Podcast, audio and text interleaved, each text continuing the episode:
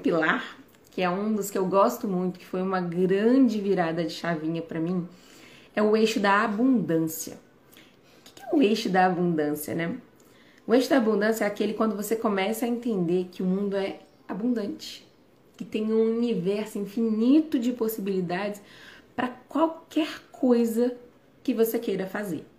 Quando você começa a entender que realmente o universo é abundante e que existem inúmeras possibilidades para qualquer coisa, você começa a entender que você não precisa ficar onde você não está feliz. Que aquela ali não é a sua única opção.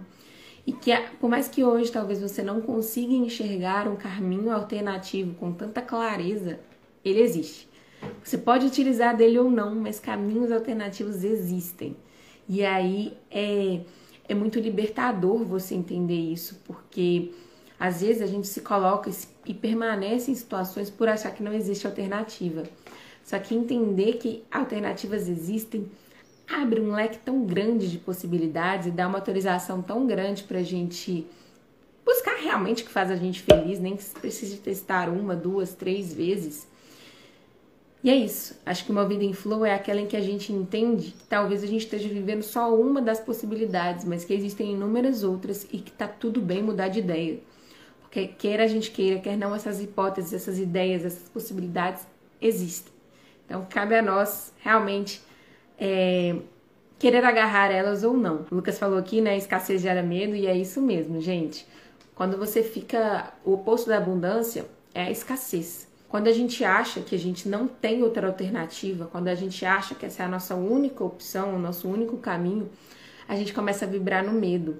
A gente fala assim: nossa, se eu não seguir esse caminho aqui, ferrou, minha vida vai desandar, não vou conseguir chegar onde eu quero. Então, assim, a gente acaba travando muito por medo de testar a outra coisa, porque a gente não acha que podem, vários caminhos podem levar ao mesmo destino, né? E, e a Lari tá comentando aqui, é verdade. Sim, muita gente fala que, né, sempre tem um passo a passo específico para chegar onde a gente quer, pode ser concurso, pode ser na, sei lá, ficar rico, enfim, tem um passo a passo automático ali que você tem que seguir. E na verdade não, cada um tem que achar aquele caminho que melhor se adequa a si, nesse, dentro desse leque de possibilidades que a gente tem aí à nossa disposição. E dentro da abundância tem uma das coisas que mudou muito a minha cabeça e foi quando eu ressignifiquei a minha relação com o dinheiro. Sim, gente, dinheiro tem tudo a ver com abundância.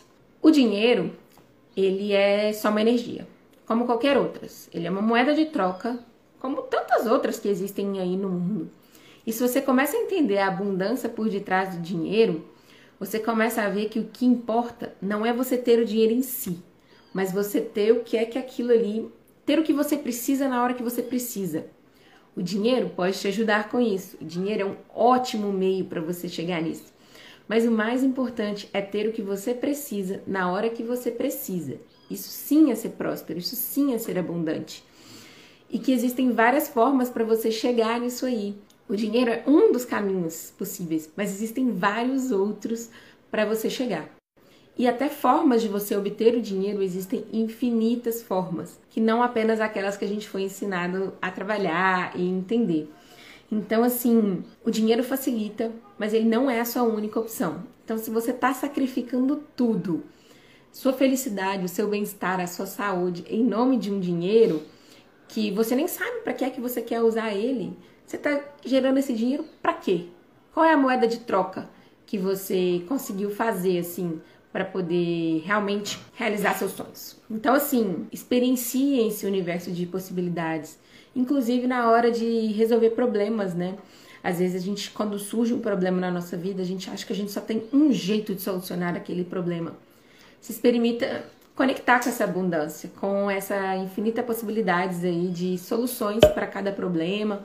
Enfim, traga a abundância para todos os aspectos da sua vida e vocês vão ver o tanto que ela prospera de uma maneira muito incrível e maravilhosa, enfim.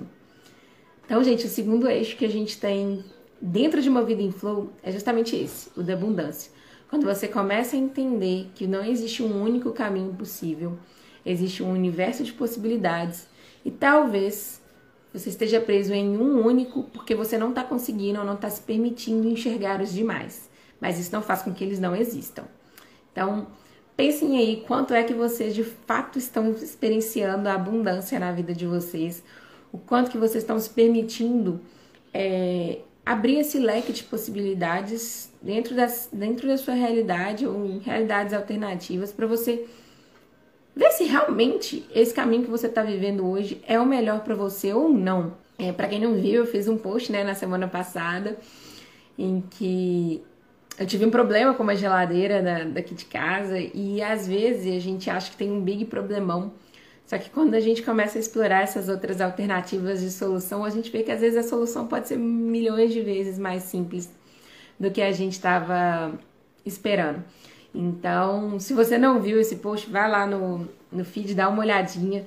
Tem a história toda contada lá e nada mais é do que a abundância é, explicada dentro da nossa vida.